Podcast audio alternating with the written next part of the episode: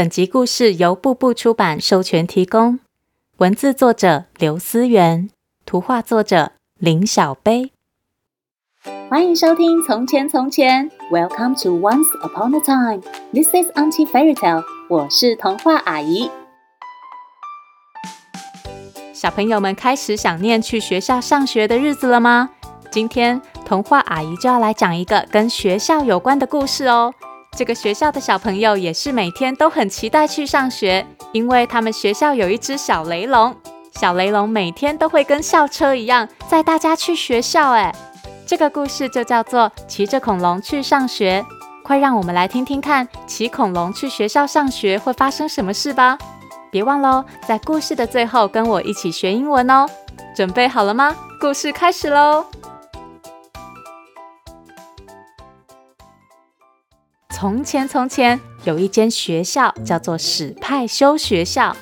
在史派修学校上学的小朋友，每天早上都会准时起床，洗脸刷牙，然后开心地去学校上学。妈妈，我出门喽，拜拜。他们从来都不会装病，也从来都不会赖床，因为史派修学校有一台很厉害的校车，那就是小雷龙。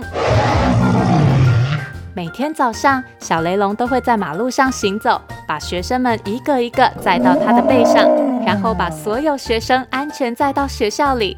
家里住在高楼层大楼里的同学们最兴奋了，他们不用坐电梯，也不用走楼梯，他们可以从家里的窗户跳到小雷龙的脖子上，然后咻，从小雷龙的脖子滑到小雷龙背上的座位坐好，就像在溜滑梯一样。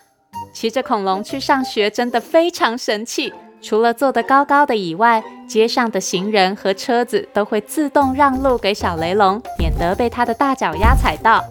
前面小心啊！哎哎，快让开，那只恐龙又来了。妈妈，我也想做恐龙。最棒的是，小雷龙和车子不一样，它不用加油，除了可以省钱以外，还不会冒出黑扑扑的烟，制造臭臭的空气。为了小雷龙，有些马路还会设置恐龙专用道，只有恐龙可以走。路旁还会有饲料站，避免小雷龙突然肚子饿。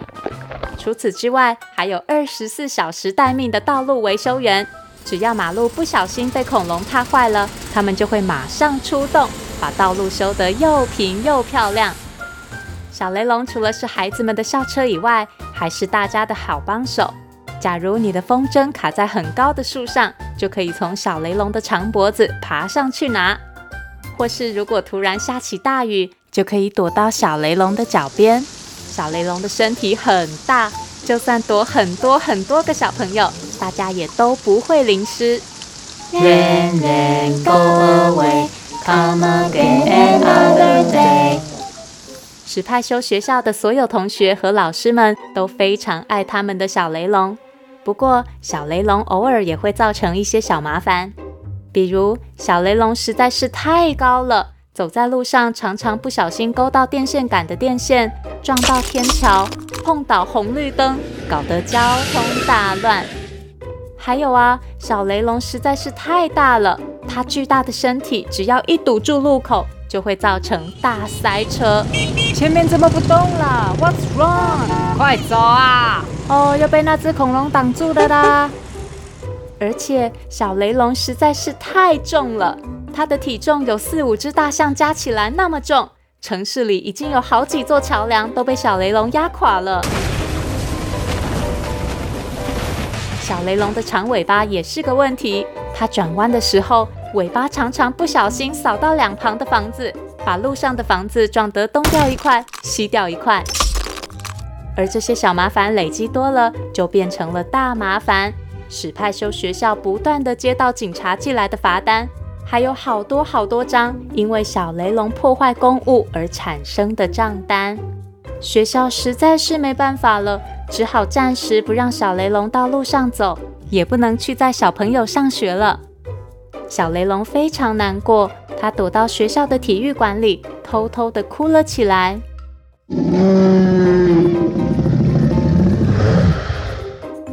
可是，所有同学都非常想念小雷龙，于是大家一群一群的跑到体育馆外面，想看看小雷龙，关心小雷龙。有些同学从体育馆的窗户爬到小雷龙身上，给他抱抱；有些同学爬不进体育馆，就从窗外安慰小雷龙：“小雷龙，不要哭了，我们会常常来陪你玩哦。”小雷龙，不要哭，我会请妈妈做好吃的青草饼干给你吃。这时，其中一个小女孩没有抓牢，从小雷龙的脖子上滑下去了。哎，这里怎么会有游泳池呢？没想到女孩居然掉进一个水池中。原来因为小雷龙一直哭，一直哭，实在是哭得太久了。他的一滴一滴大眼泪，居然把体育馆积成一座大泳池。小朋友看了开心极了，大家一个一个从窗户口爬到小雷龙的头上，再从小雷龙的脖子一路滑进水池里。耶好棒的滑水道哦！小雷龙又可以陪我们玩了。从此以后，小雷龙有了新工作，就是成为孩子们的健身游戏场。除了可以游泳以外，还可以当溜滑梯，还能在小雷龙的尾巴上吊单杠、荡秋千。想要玩，还要排好长好长的队伍哦。小朋友们想不想也骑恐龙去上学啊？或是你们有更有趣的上学方法吗？是骑脚踏车、划船，还是搭热气球呢？快去粉丝团留言告诉童话阿姨吧！童话阿姨觉得故事里的小朋友最后都去安慰小雷龙，真的好棒好贴心哦！所以今天的英文时间，童话阿姨要来教大家怎么安慰别人。你可以告诉对方：Cheer up，Cheer up。Cheer up，就是开心一点吧，打起精神来吧。比如爸爸妈妈因为不能出门觉得不开心，小朋友就可以说 Cheer up，Cheer up，记得要常常练习哦。童话阿姨今天还有一个任务，就是要祝点点姐姐和星辰姐姐四岁生日快乐。四岁了耶，超厉害的，要一直这么乖这么棒，听爸爸妈妈的话哦。如果你有想听的故事，或是有话想对童话阿姨说，欢迎到《从前从前》脸书粉丝团留言，童话阿姨全部都会看哦。谢谢收听《从前从前》，Thank you for listening，我们下次再见喽。